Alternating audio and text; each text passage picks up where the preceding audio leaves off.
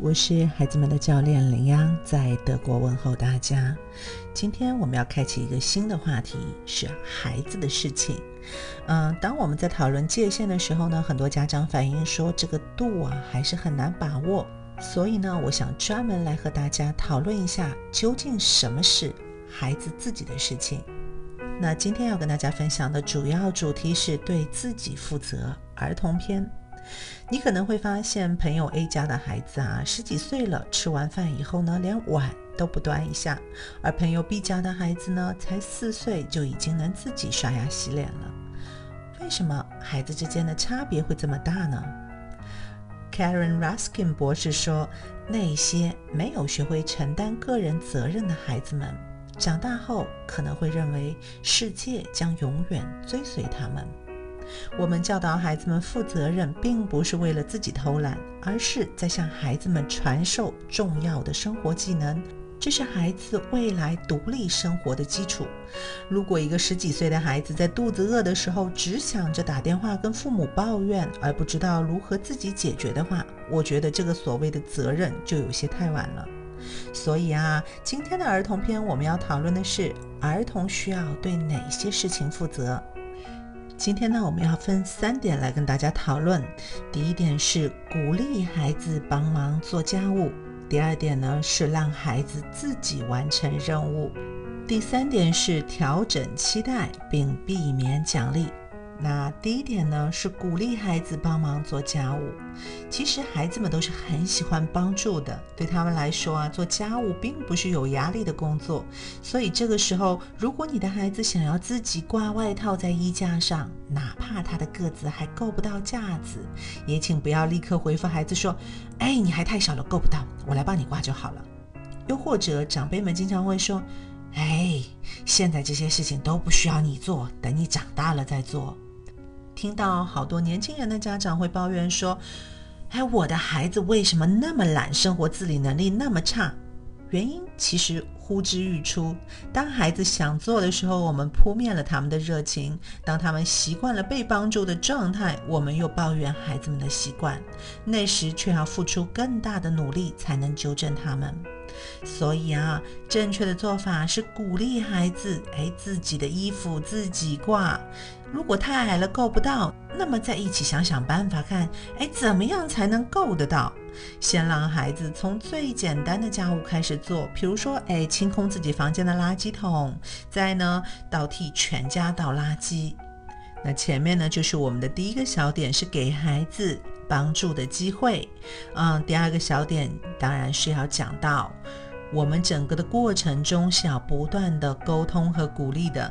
我知道啊，在孩子年幼的时候，他很多的能力的发展还不充分。这个时候，请家长一定不要抱怨孩子，而是需要微笑着鼓励帮助孩子。千万别说：“哎，不用你帮忙洗完，洗的到处都是，还把自己衣服给弄湿了。”再或者：“哎，你每次洗的都不干净，我都得自己再洗一遍，你还是省省吧，省省吧。”解铃还需系铃人。当我们大人抱怨自己的孩子对于生活环境完全没有责任感的时候，请检讨一下自己哦。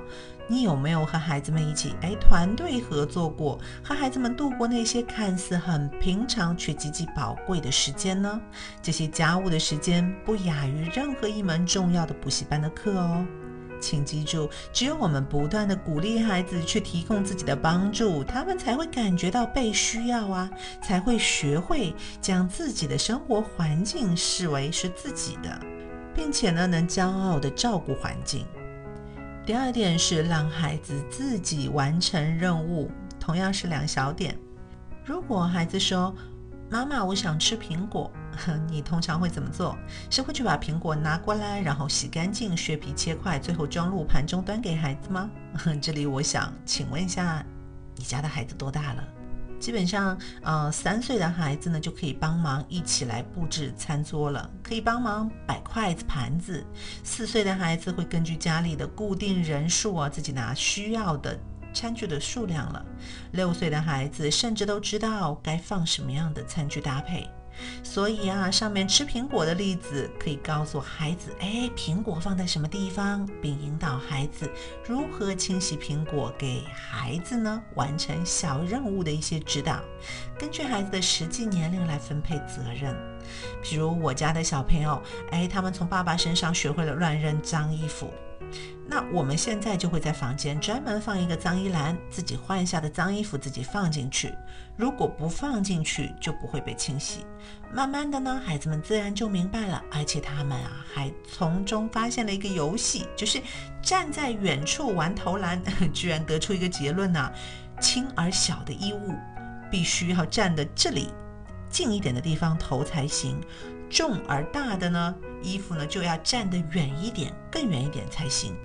那同样的任务也包括了自己穿衣服、自己刷牙、自己穿鞋子、自己照顾宠物等等。三岁以上的孩子呢，已经可以自己穿上衣服、裤子和袜子了；五到六岁呢，就可以应付像纽扣、鞋带和拉链了。至少我家姐姐就是按照这个规律来的。五周岁的孩子开始自己系鞋带了。这种嗯捆绑的精细动作呢，男女生呢也存在一定的差别。但都是需要花时间练习的动作。我就见过上小学三四年级的孩子还不会系鞋带的。如果家长因为鞋带麻烦而长期只给孩子买粘扣的那种啊，那么可能孩子要到以后才会学会系鞋带。如果七岁还没有学会的话，是需要额外花时间去练习的。同样啊，很多家长不重视刷牙，哎，觉得反正都会换牙的，那等孩子换好牙，就很难去纠正之前养成的习惯。刷牙、洗手、洗澡等习惯啊，都是对自己身体健康负责相关的，是从小就得养成的好习惯。当然，还有就是宠物啦。很多孩子想要宠物，但通常啊，到最后都变成了家长的事情。那么也需要家长去考虑一下，想一想，哎，是不是究竟哪里出了什么问题？第三点就是调整期待并避免奖励。就像之前说的，我们不能因为孩子的能力不足而否定孩子的劳动哦，所以就需要我们啊降低期待。比如我家妹妹都是自己穿鞋子，但她经常会穿反，呃，我不会每次都纠正她，只是偶尔她不方便的时候，走路不方便的时候，我会。再提醒他一下，就像我家姐姐，哎，她自己套被套的时候，那一边很鼓，一边就很空，嗯，这个时候我也会肯定她的劳动，但是呢，也会示范下次呢怎么样可以套得更好的一些小秘密、小绝招。嗯，就像之前我们分享的物质奖励主题里提到的那样，对于孩子自己职责范围内的事情，像刷牙、洗脸、吃饭等等的责任，是不需要建立奖励制度的。我们可以考虑孩子超出自己正常家务和职责上的一些进行奖励啊，哪怕是针对年幼的孩子，其实我们也不需要做额外的一些自己责任范围内的奖励。今天的篇幅呢有些长哦，希望我把儿童篇的要点呢交代清楚了。有疑问的家长欢迎留言沟通。今日互动：如果家有儿童的，请对照上面的三点进行自我检查；如果是青春期的孩子，请关注我们明天的分享。如果觉得我的分享对你哪怕只有一点点的帮助啊，也希望你能给我们一些小小的鼓励和反馈，给我们点个赞，然后转发给同样需要它的朋友。谢谢你的宝贵时间，并祝你生活愉快。